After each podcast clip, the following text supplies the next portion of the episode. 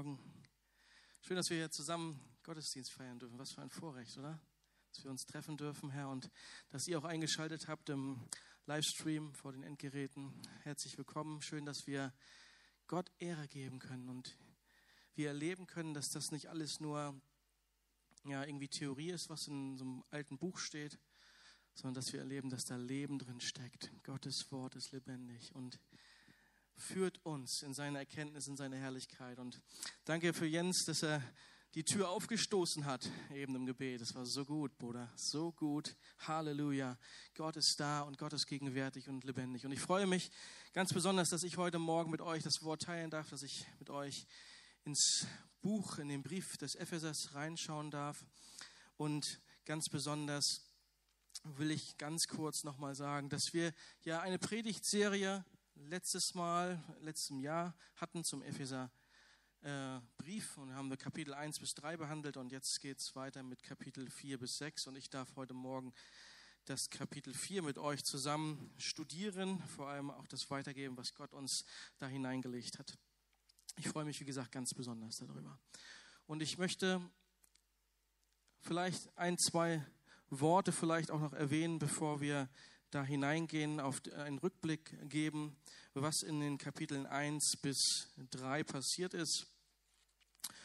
Und wir haben gehört in Kapitel 1 bis 3, da geht es allgemein darum, dass Paulus, der den Brief an die Epheser schreibt, in Ephesus, äh, die Gemeinde dort aufbaut. Nochmal erinnert daran, welche Berufung sie haben, dass sie gewiss sein können, dass Christus lebt, in ihnen lebt, dass sie eine Identität haben in Christus, dass sie die ganzen Segnungen, die Gott bereithält, aus Gnade empfangen dürfen.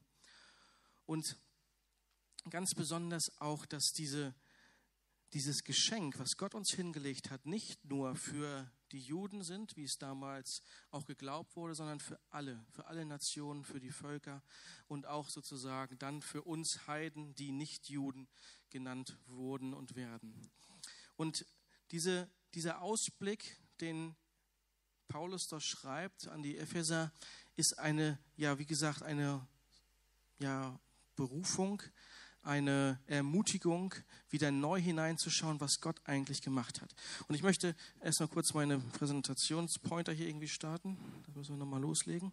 Ähm, und ich möchte auf, jetzt in Kapitel 4 geht es darum, dass diese Theorie, die dort in 1 bis 3 beschrieben wurden, jetzt in das praktische Leben übergeht. Und ich möchte mit euch über drei Worte sprechen, verbunden und deshalb eins, verschieden aus einem Grund und verändert und dadurch heilig. Und diese drei Punkte habe ich das Ganze aufgegliedert. Und vielleicht nochmal äh, zu sehen oder einen Rückblick auch da nochmal zu geben, die Briefe in der Bibel sind tatsächlich Briefe gewesen.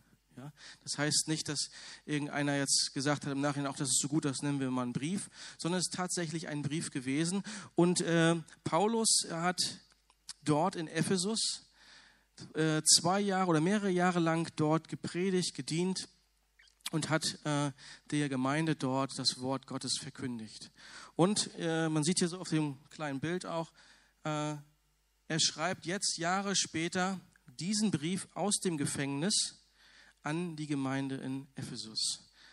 Und damals war es auch so wie heute, dass die Briefe einen Absender hatten, ja, das heißt, der, der den Brief geschrieben hat, und einen Empfänger, der den Brief liest. Und es war so, dass dieser Brief dann an die Gemeinde ging und verlesen wurde.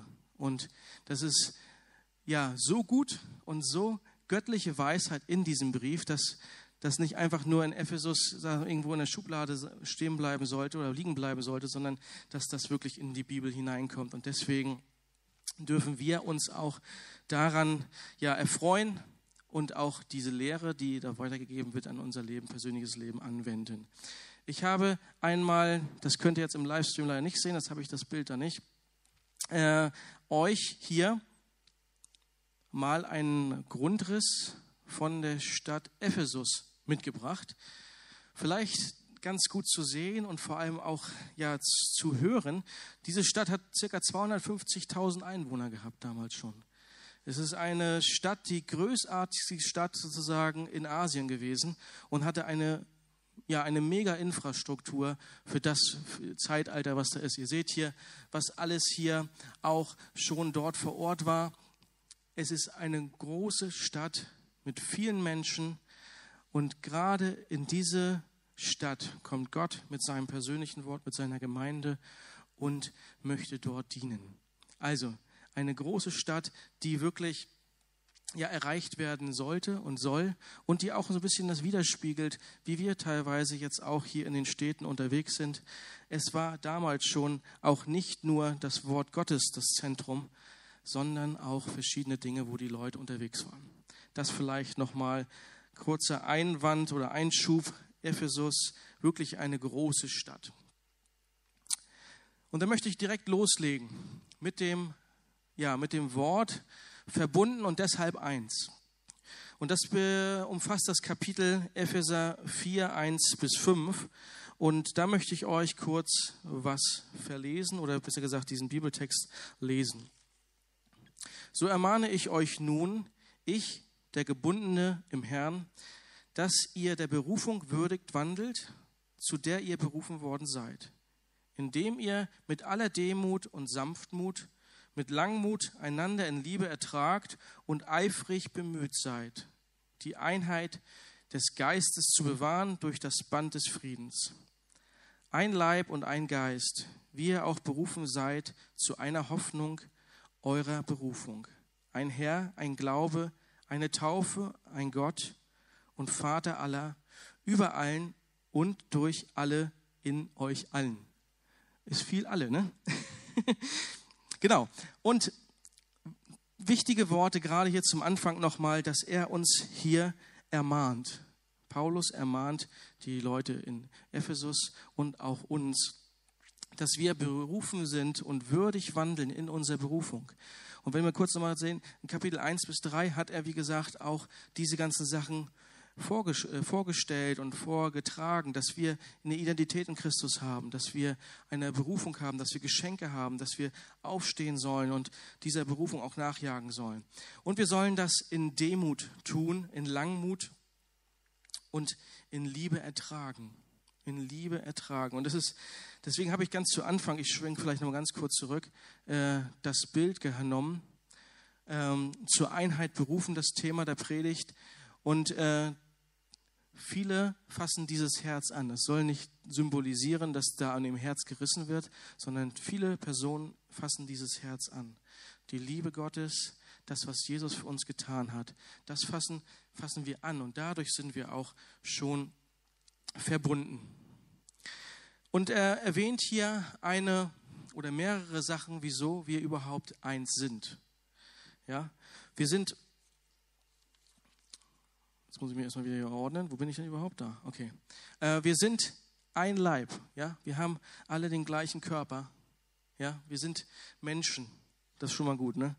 Alle irgendwie fühlen sich in der gleichen Haut, sind in der gleichen Haut, stecken in der gleichen Haut. Wir haben den gleichen Geist. Wir haben den Heiligen Geist in uns als Gläubige.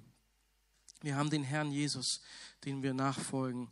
Und wir haben den Glauben an Gott, wir haben den Glauben an Jesus, dass er wirklich der Sohn Gottes ist und dass er am dritten Tag auferstanden ist und heute noch lebt. Amen. Das glauben wir. Wir glauben, Gott ist gegenwärtig. Wir glauben, dass er in unserer Mitte ist und wir haben die eine, die eine Taufe zusammen im Herrn. Und Paulus sagt hier in Epheser 1 bis 4, dass er uns darum bittet und ermahnt, dass wir diese Einheit im Blick haben. Er macht nochmal ganz kurz ein Resümee und sagt, hör mal zu, guckt euch mal an, schaut euch mal an, ihr, die Gemeinde, was habt ihr eigentlich zusammen? Was habt ihr eigentlich gemeinsam? Was habt ihr eigentlich ja als eine Ausrichtung? Und hier sind diese Worte Leib, Geist, Herr, Glaube, Gott und Taufe. Und das ist so wichtig. Er erinnert daran an unser gemeinsames Bekenntnis an die Einheit und bittet uns in Demut und Liebe das auszuüben. Demut und Liebe auszuüben. Diese drei, nicht diese drei, sondern diese Dinge sind wirklich die wichtigen Sachen, auf denen wir uns berufen dürfen und sollen. Und ich möchte einmal darauf kurz nochmal eingehen. Ihr habt das, wie gesagt, auch schon im, im Hinterkopf jetzt, dass wir daraus wirklich schon wissen, okay, wir sind zusammen, wir gehören zusammen. Und das ist vielleicht nochmal ergänzend zu sagen, dieser Brief ist an die Gemeinde in Ephesus, an die Kirche in Ephesus, an die Gläubigen in Ephesus geschrieben und nicht an die, ja, nicht an die Heiden oder an die Personen, die Jesus Christus nicht kennen. Und das ist auch nochmal wichtig zu hören. Er ermahnt uns auch, das in Demut und Liebe zu üben. Und ich möchte mit euch einmal kurz darauf eingehen, was eigentlich Demut ist. Und in Philipper 2, 3 steht, tut nichts aus Selbstsucht oder nichtigem Ehrgeiz, sondern in Demut achtet einander höher als sich selbst. Tut nichts in Selbstsucht, in nichtigem Ehrgeiz, in so Voranpreschen, ne? sondern in Demut achtet einander höher als sich selbst. Und das ist eigentlich, was das Wort Demut bedeutet. Dass wir einander achten höher, als wir uns selbst achten. Und Demut ist ein Diener, dienend, eine dienende Haltung, die hier zu Trage kommt. Demut ist ein wichtiger Bestandteil für die richtige Gemeinschaft untereinander. Das heißt, wenn wir zusammenkommen und wir kommen mit einem demütigen Herzen, dann ist diese Versammlung, dann ist das Leben untereinander schon ganz anders geprägt. Und ich habe hier geschrieben, Demut, mutig dienen.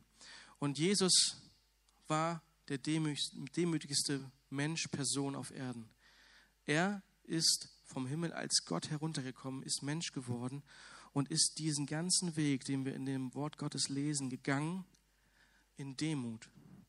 Er hat jeden anderen höher geachtet als sich selbst. Und das soll ein Beispiel für uns sein, ein Beispiel für uns, unser persönliches Leben, dass wir das wirklich auch tun und auch demütig sind. Und es geht hier nicht darum zu sagen, was man ja auch öfter mal hört und mitbekommt, dass man ja als Gemeinde, als Christen demütig sein soll. So, und dann schreiben sich einige Leute das auch irgendwie hier, hier oben auf dem Orden rauf, Demut und sagen bei jeder Kleinigkeit auch, dass sie demütig sind. Ne? Guck mal, ich habe doch das gemacht und ich bin doch da vorangegangen und ah, bitte und ne? so eine Demü falsche Demut. Ja, das heißt, dass man eigentlich sagt, hör mal zu, ich bin doch der Demütigste hier unter uns. Halleluja, ich bin der Demütigste und ich gehe den gerechten Weg. Halleluja. Diese Demut ist nicht gemeint, sondern die Demut ist so gemeint, wie es hier in Philippa 2, Vers 3 steht, dass wir einander höher achten als uns selbst. Und diese einleitenden Worte im Epheserbrief unterstreicht Paulus, wo er sagt, wo er darüber spricht, dass wir ein Leib haben, ein Geist haben, eine Taufe haben, einen Herrn haben und dass wir uns in Demut und Liebe das wirklich tragen. Ertragen. Uns ertragen. Komisch, ne? Wieso müssen wir uns denn ertragen? Sind wir doch alle so unterschiedlich? Komische Menschen? Ich manchmal ist es immer so, wenn ich so drüber nachdenke oder in Gemeinschaft bin und da passiert irgendwie, irgendwie was, dann sage ich, oh, das, das menschelt wieder ganz schön doll. Ne? Da ist irgendwie, ja, da passiert irgendwie was, da kommt, äh, der Mensch hervor, vielleicht mit seinen nicht ganz so guten Ansichten. Und deswegen ist es so wichtig zu hören, dass wir eins sind, dass wir die Einheit haben, dass wir verbunden sind, wirklich und deshalb eins sind, verbunden sind in unserem Bekenntnis, dass wir Jesus nachfolgen. Und das sage ich euch jetzt hier wirklich, auch persönlich spreche ich euch das zu. Fühlt euch verbunden. Wir sind verbunden. Wir sind verbunden durch Christus und wir stehen hier zusammen als Leib Christi und wollen Jesus die Ehre geben. Und die Demut und Liebe ist ein Schlüssel dazu. Ein Schlüssel dazu, ja? Lass uns das weiter im Gedanken mitnehmen. Demut als, als Aspekt, als Schlüssel für ein gemeinsames Leben in der Gemeinde. Und wenn wir weiter schauen, im Epheser 4, 11 bis 13. Da geht es darum, dass wir eins sind in unserem Bekenntnis hin, aber er jetzt hier ganz besonders, äh, Paulus schreibt, wir sind auch verschieden. Und ich habe das hier tituliert mit der Überschrift verschieden aus einem Grund. Verschieden aus einem bestimmten Grund. Und er listet hier verschiedene unterschiedlichen ja, Positionen, Verantwortungsbereiche in der Gemeinde auf. Und da gehe ich mal kurz drauf ein. Die Einheit bedeutet nicht, dass wir auch einheitlich sind, sondern dass wir auf eine, uns eine bestimmte Sache ausrichten. Ich hatte hier eigentlich noch reingeschrieben, das kann ich nochmal erwähnen, die Einheit zum Beispiel, wenn uns irgendwas verbindet. Da gehe ich nochmal ganz kurz einen Schritt zurück. Äh, ich habe so ein Beispiel gehabt äh, für einen Fußballclub. Fußballclub kennt ihr, glaube ich, alle Fußballmannschaft. Ne? Da gibt es ja auch verschiedene Ausrichtungen, verschiedene Clubs. Ja? Und äh, zu Zeiten, wo Corona noch nicht da war, haben sich ja alle Fußballfans im Stadion getroffen. Und es waren verschiedene Persönlichkeiten dort im Stadion. Ne? Das heißt, das waren ganz normale Handwerker, das waren Lehrer, das sind äh, Banker gewesen, alle möglichen Leute, äh, Facetten, Charaktere sind in diesem Stadion vereint, ja, sitzen zusammen und schauen sich das Spiel an. Und wenn ein Tor fällt, dann reißen sie alle den Arm hoch, weil sie sich freuen, weil sie sich freuen, dass ihr Fußballclub dort ein Tor geschossen hat. Ja? Und das ist so mit, so mit Einheit gemeint. Wir sind eins in einem bestimmten Grund, in einem Zweck sind wir eins. Und das ist so wichtig. Und äh, bei dem Fußball, ähm, ja, Fußballclubs, da gibt es ja wirklich auch äh, ja, so eine Facetten. Die anderen sind ja wirklich ja, fanatisch schon fast äh, Fußballfans und die anderen sagen, ja gut, äh, ich bin für den Gewinner. Ne? Das, gut, das kann ich irgendwie gar nicht ab. Ne? Ich bin für die Gewinnermannschaft. Gut, aber ähm, auf jeden Fall sind sie vereint in dem Fußballsport. Ja, und wir sind vereint im Glauben, wir sind vereint in dem Bekenntnis, was Jesus uns auch gezeigt und gelehrt hat. Aber trotzdem sind wir dadurch nicht einheitlich. Ja, wir haben verschiedene Bereiche, Aufgaben, Funktionen. Und Paulus schreibt hier im Epheserbrief 11, dass er verschiedene Gaben, der Geist uns verschiedene Gaben gegeben hat. Und das ist einmal der Apostel, in Klammern habe ich da geschrieben, ein Gesandter, der unterwegs ist der Prophet, der Gottes Reden weitergibt, ein Lehrer, der die Schrift unterrichtet, der Hirte, der die Schafe hütet und ein Evangelist, ein Botschafter, der mit der Botschaft des Evangeliums unterwegs sind. So viele verschiedene Charaktere, so viele verschiedene Positionen hat Gott hier in seiner Gemeinde berufen. Und wir denken manchmal alle, ja, okay, aber ich möchte vielleicht gerne doch der Prophet sein. Oder ich bin eher derjenige, der sagt, okay, der Hirte, das ist schon eigentlich das, was ich gerne möchte. Aber Gott sagt hier ganz klar durch Paulus an die Epheser, es gibt verschiedene Gaben, die ich der Gemeinde gegeben habe. Und ich habe hier, ihr seht das Bild, so eine Werkzeugkiste so eine Werkzeugkiste zusammengestellt und das finde ich so schön, das symbolisiert so schön diese Unterschiedlichkeit, die viele Facetten einer Werkzeugkiste. Gott möchte uns, dass wir diese Einheit in der Kiste zusammen irgendwie liegen. Ja? Äh, der Hammer ist kein Schraubenzieher. Ne? Oder das, äh, der, der Schraubenzieher ist kein, kein Hobel, ne? sondern es gibt verschiedene Bedeutungen was ein Werkzeug hat. Ja? Der Hammer ist natürlich immer das, ja, wo man so denkt, okay, da geht es richtig los. Ne? Da, da tut was weh, da, da haut man einen auf den Kopf oder da haut man den Nagel in die Wand. Aber er hat bestimmt seine bestimmte Position. Habt ihr schon mal irgendeine äh, ja, Arbeiten vollzogen, wo ihr einen Hammer brauchtet und den nicht hattet? Ja? Ich habe dann schon teilweise mit der umgedrehten Zange denn da versucht drauf zu kloppen oder ganz schlimm, ich habe den Akkuschrauber genommen mit dem Akku da, dass das Ding irgendwie reingeht, aber es war irgendwie nicht wirklich effektiv. Ne? Und dann habe ich gesagt, na toll, super, dann gehst du in den Keller runter und holst du doch den Hammer. Und dann habe ich mir schon angewöhnt, wenn ich irgendwie was mache irgendwo zu Hause, dass ich dann die ganze Werkzeugkiste mitnehme, weil ich weiß, ich brauche garantiert das, was ich nicht mit habe, brauche ich in diesem Einsatzpunkt. Und so ist Gott hier und sagt zu uns, wir sind so eine Werkzeuge in seiner Hand.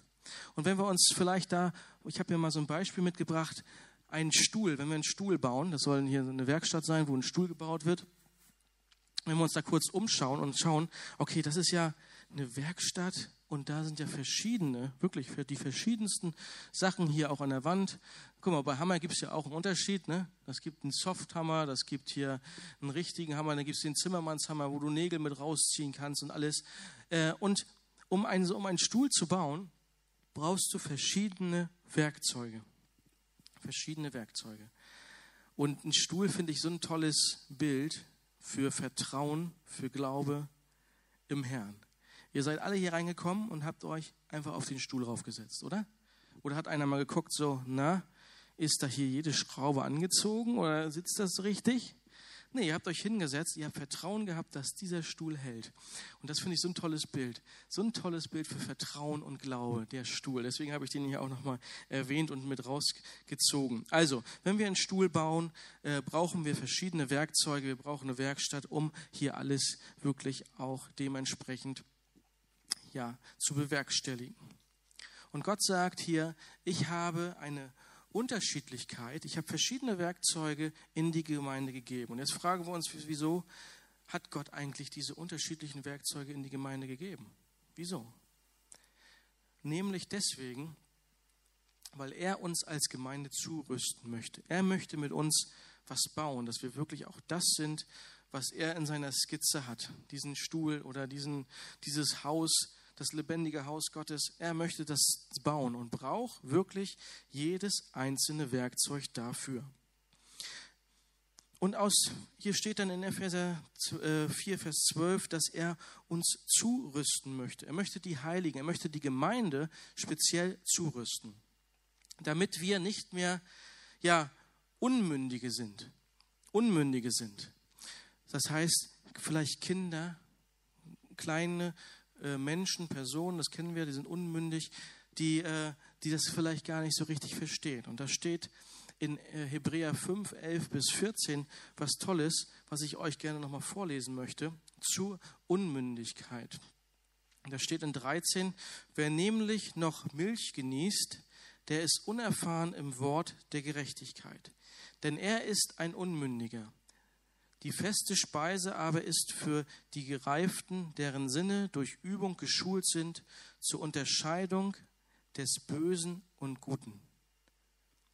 Und hier ist gezeigt, dass Gott uns viel mehr anvertrauen möchte. Das heißt jetzt nicht, dass man sich irgendwie hinstellen will und sagen, du bist ja ein Unmündiger, ne? du brauchst ja noch Milch und kriegst ja das Wort Gottes, ne? das Schwert Gottes kannst du nicht richtig tragen. Sondern es geht darum, dass Gott uns was er in die Hand geben möchte, damit wir wirklich gut und böse unterscheiden können, dass er uns heranzieht. Ja? Wenn man Kindern, Babys ähm, schon feste Nahrung gibt, kommen die damit gar nicht um, können die damit gar nicht umgehen. Ne? Das ist ja eher ja, totales Nach, totaler Nachteil oder eine Schwierigkeit sogar auch, äh, dass man das gar nicht machen sollte, machen darf.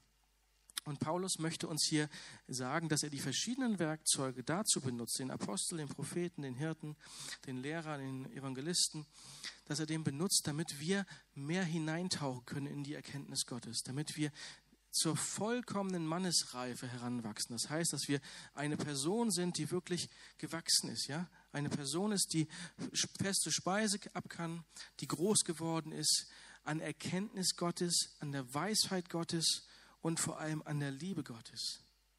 Dass wir darin wachsen durch diese unterschiedlichen Gaben in der Gemeinde. Ist das bei euch so angekommen, ja? Ja, das ist doch gut. Ich gucke dann in die Gesichter hier rein, ja, das ist schon, ne? Nee, aber wirklich, ich lasse euch das nochmal kurz. Unterschiedlichkeit ist so wichtig, aber wir sind eins, weil Gott uns als Werkzeug gebrauchen möchte. Und du, denke ich mal, bist die Person, die auch gerne richtig in der Hand liegen möchte in Gottes Hand liegen möchte, damit er dich nutzen kann. Und er möchte uns vor wirklichen Unmündigkeit bewahren. Und es steht weiter auch, dass wenn Stürme kommen, dass wir nicht herumgerissen werden. Ja, das heißt, wenn Anfechtungen kommen, wenn Sachen kommen, die vielleicht nicht so gut sind und wir gar nicht wissen, ja, was ist das eigentlich? Dann werden wir hin und her geworfen, ne? wie die Fahne im Wind, ne? mal die Richtung, mal die Richtung und sind so völlig ja ja, komisch unterwegs und wissen gar nicht, haben gar keine Orientierung. Und das möchte Gott nicht, sondern Gott möchte es, dass gerade jetzt auch, wo wir in der Corona-Zeit unterwegs sind, dass wir eine feste Größe, dass die Gemeinde Christus, der Leib Christi, eine besondere Größe eine Feste zeigt, eine Wahrheit zeigt, einen Ankerpunkt zeigt in dieser Situation, damit die Leute sich daran festmachen können. Ja? Festmachen können an der Wahrheit.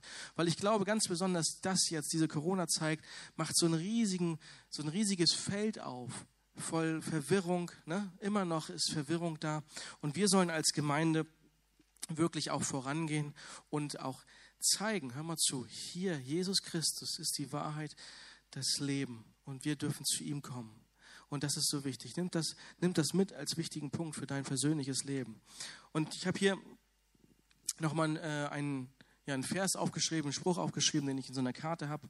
Äh, und da geht es darum, auch um Stürme. Und hier steht geschrieben, und das sage ich auch gerade bewusst in die Situation von einzelnen Leben hier, nicht alle Stürme kommen, um dein Leben zu erschüttern. Manche kommen, um den Weg frei zu machen.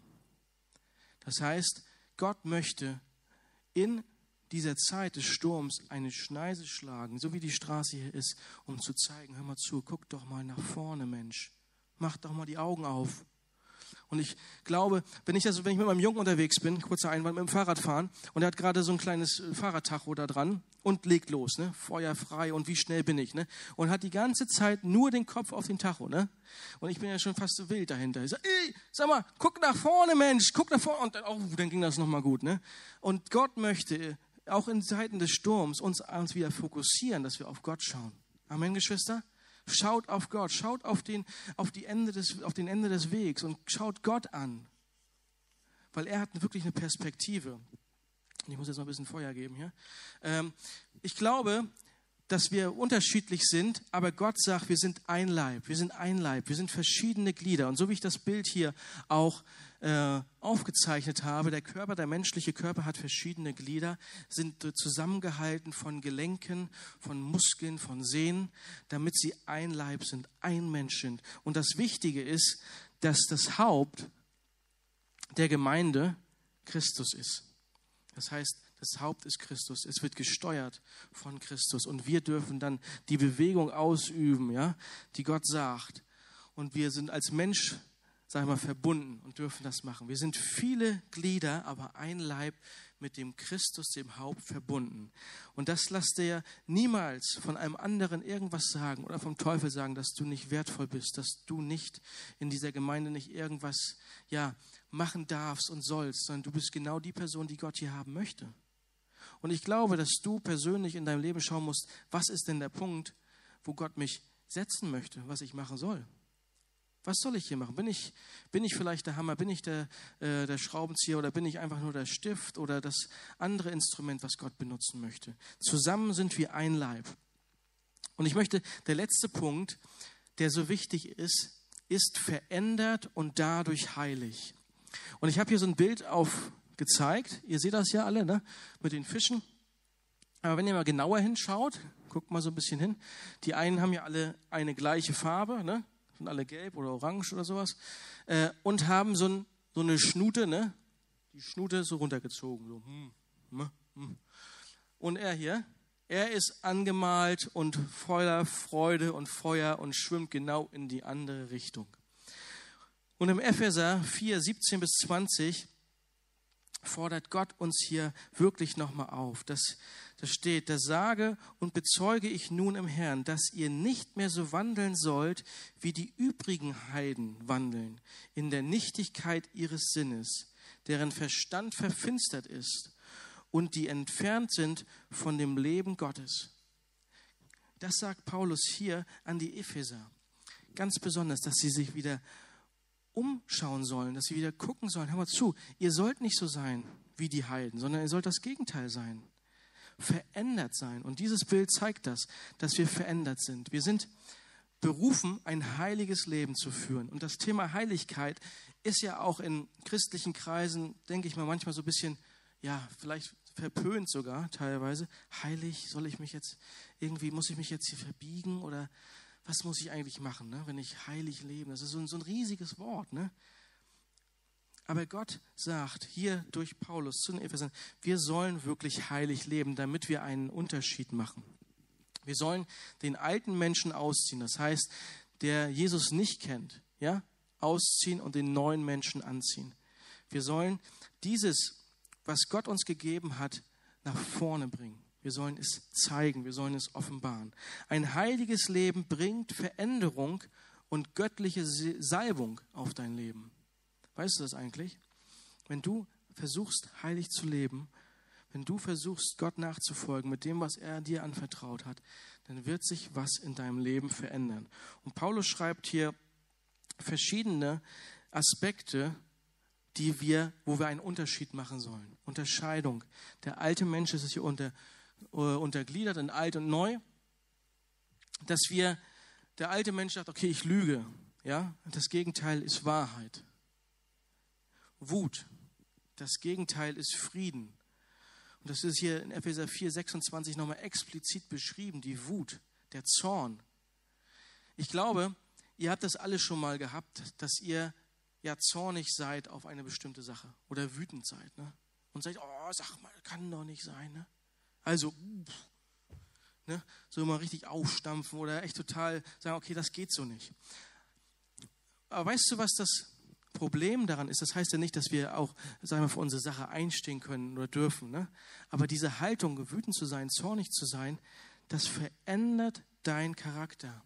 Das verändert dein Inneres, deine Seele. Immer wieder, wenn dieser Punkt in deinem Leben kommt oder eine Situation kommt, fällst du wieder zurück in diesen Punkt, wütend, zornig zu sein. Und hier steht geschrieben, auch in Epheser 4, Vers 26, dass wir die Sonne nicht untergehen lassen sollen. Wir sollen die Sonne nicht untergehen lassen. Das heißt, wenn es Nacht ist, sollen wir die Wut, die Wut, den Zorn, sollen wir an Gott abgeben.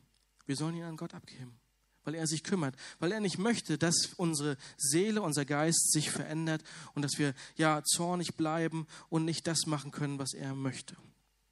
Wir sollen nicht stehlen, wir sollen großzügig sein. Wir sollen nicht lästern, sondern wir sollen ermutigen. Wir sollen keine Rache ausüben, sondern Vergebung zeigen.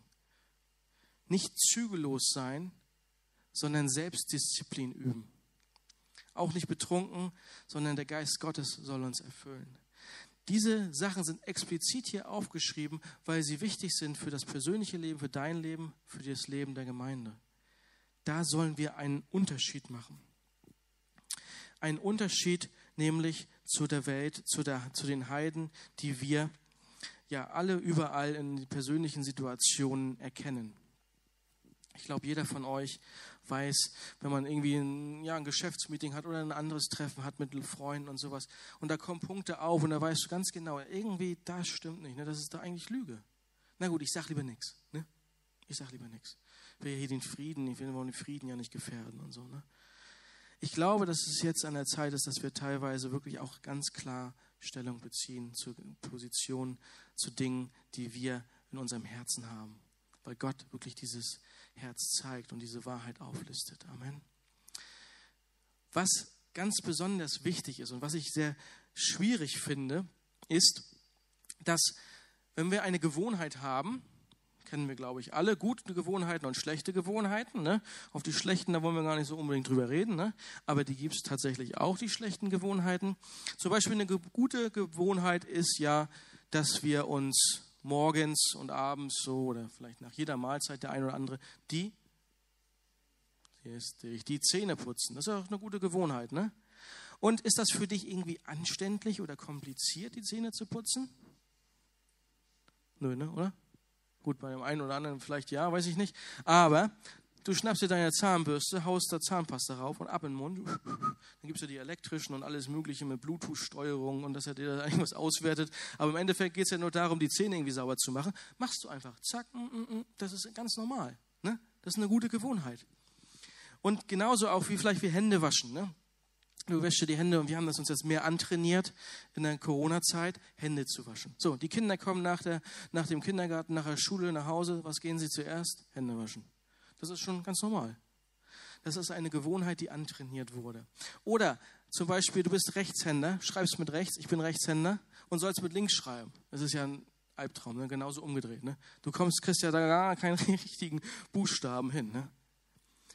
Und Gott möchte uns herausfordern, Gewohnheiten wirklich zu verändern. Das heißt aber auch, dass das trainiert werden muss.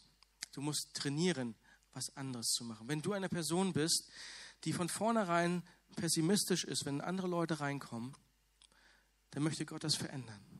Und das geht nicht unbedingt mit Schmerz, mit Training, sondern es geht damit, dass du was wirklich anstrebst. Und ich möchte dich herausfordern, dass du diese Veränderung in deinem persönlichen Leben anstrebst. Wenn du ein Lügner bist, dass Gott das verändern möchte, dass du Wahrheiten aussprichst und dass du das erlebst. Und wenn du eine Person bist, die wütend ist, dass Gott dir diese Selbstdisziplin, diesen Frieden gibt, dass du nicht wütend bist. Und das ist ein Veränderungsprozess, sind immer mit, ja, mit Zähneknirschen, mit Sand im Getriebe, mit irgendwas hat das damit zu tun. Aber ich will dich heute Morgen wirklich herausfordern, dass du das wirklich machst. Dass du diese Veränderung, ein heiliges Leben zu führen, wirklich für dein persönliches Leben annimmst. Weil es wird dich wirklich glücklich machen. Es wird dich glücklich machen. Und diese Gewohnheiten, die wir haben, sind, ja, sind schwierig abzulegen, wie ich schon gesagt habe, aber ich glaube, dass wenn wir sie abliegen, wenn wir sie trainieren und wenn wir vielleicht der, der einzige Fisch sind, der in die andere Richtung schwimmt, aber dir persönlich im Geist, in der Seele wirklich so viel bringen, weil du zu dem gestanden hast, wozu du stehst, zu deinem Gott und den Mund aufmachst. Und er wird dir Raum verschaffen in jeder Situation deines Lebens. Ist manchmal ist es ja nicht einfach, was ich sage. Äh, vielleicht die Stimme zu erheben in Situationen, wo alle sagen, nee, wir gehen in die andere Richtung. Aber ich glaube, gerade in diesem Punkt möchte Gott, dass wir uns verändern. Verändert aus durch einen Grund und dadurch heilig. Und ich möchte zum Schluss noch einmal zusammenfassen, was ich euch im Epheserbrief 4 mitgeben möchte und mitgeben wollte. Und die ersten Kapitel, da ging es darum, verbunden und deshalb eins. Ich weiß nicht, ob man das so ein bisschen erkennen kann. Hier ist das große Wort eins und hier sind nochmal die verschiedenen einheitlichen Bekenntnisse, die wir haben. Ein Leib, ein Geist, ein Glaube, ein Gott, eine Taufe. Wir sind eins, aber nicht einheitlich. Nicht eine Einheitlichkeit wollen wir nicht. Wir wollen die verschiedenen Facetten haben. Und Gott hat gesagt, wir sind verschieden, ja, aus einem bestimmten Grund. Und hier sind diese Gaben, die Gott dem, äh, gibt durch seinen Geist, Apostel, Prophet, Lehrer, Hirte, Evangelist, sind dazu da, die Gemeinde aufzubauen, zu erbauen, zu dem machen, was Gott eigentlich möchte für diese, für diese Gemeinde. Und wir sind verändert und dadurch heilig. Und hier ist das Bild nochmal mit dem alten Menschen und mit dem neuen Menschen, dass wir das ablegen und unsere Identität dadurch verändern und zu einem neuen Menschen werden, der wirklich auch von Christus, dem Haupt, gesteuert wird. Amen. Lass dich ermutigen, diese Schritte zu gehen. Lass dich ermutigen, auch nochmal den Epheserbrief zu lesen und diese Situation wirklich auch nochmal zu reflektieren. Gott möchte, dass wir als Gemeinde eine Gemeinde sind, die sich in Demut und Liebe ertragen Demut ist ein Schlagwort, Liebe ist ein Schlagwort und ein weiteres Schlagwort ist ertragen. Ja? Das heißt nicht unbedingt, dass das alles so einfach ist. Aber am Ende das Ziel ist, der, ist das, wo wir uns bestreben, wo wir uns ausrichten. Amen. Amen. Ich möchte beten und einfach euch bitten, aufzustehen. Vater, ich danke dir dafür, dass du uns so geschaffen hast, wie wir sind, Jesus. Dass wir ja von vornherein von dir geliebt sind, Herr, und dass du uns Gaben und Fähigkeiten gegeben hast. Und dass wir als Gemeinde zusammenkommen können aus einem Grund, nämlich dir die Ehre zu geben, Herr. Dass du diesen Raum Gemeinde, Kirche geschaffen hast, Herr, wo Gläubige sich vereinen wo sie eins sind, Herr. Und ich bitte dich, dass wir als Gemeinde eine Gemeinde sind, eine Kirche sind, Herr, die wirklich aufsteht und diese Gaben, die du uns gegeben hast, praktizieren, damit wir Werkzeuge sind in deiner Hand, Herr, die wirklich ja gut liegen, die funktionieren, damit das Reich Gottes wirklich gebaut werden kann, damit die Gemeinde der Ort ist, den du ja für richtig erhältst, nämlich die Hoffnung der Welt. Die Hoffnung der Welt, Gott, Herr. Und das möchtest du, damit wir wirklich ein Zeichen setzen. Ich bitte dich, Herr, dass du in unserem persönlichen Leben, Herr, da wo wir jetzt, jeder nachher, wenn die Tür hier vom Gottesdienstraum zugeht, Herr, wieder hineingehen in irgendwelche Gewohnheiten, in irgendwelche Dinge, Herr, dass du uns veränderst, Herr veränderst nämlich deswegen, weil du was so, so, so, so viel Besseres für uns hast, Gott, Herr. Du hast was so viel Besseres für uns, Herr. Und ich bitte dich, dass wir diesen alten Menschen, so wie sie es anhört, alter Mensch ablegen, Herr, und wirklich neu anziehen, Herr. Dass wir in das Training hineingehen, dass wir ins Trainingscamp Gottes hineingehen, Herr, und uns formen lassen, ausbilden lassen, dass wir die Erkenntnis Gottes mehr erlangen, Herr. Und dadurch, Herr, durch die Erkenntnis Gottes, deine Liebe erst so richtig verstehen, Jesus, Herr, die du für uns getan hast, Herr, gegeben hast. In Jesu Namen. Amen. Amen. Ja, lass uns zusammen nochmal in den Lobpreis gehen gleich. Jens kommt gleich nach vorne. Nächste Woche ist ähm, David Mollines dran mit dem Epheserbrief Kapitel 5.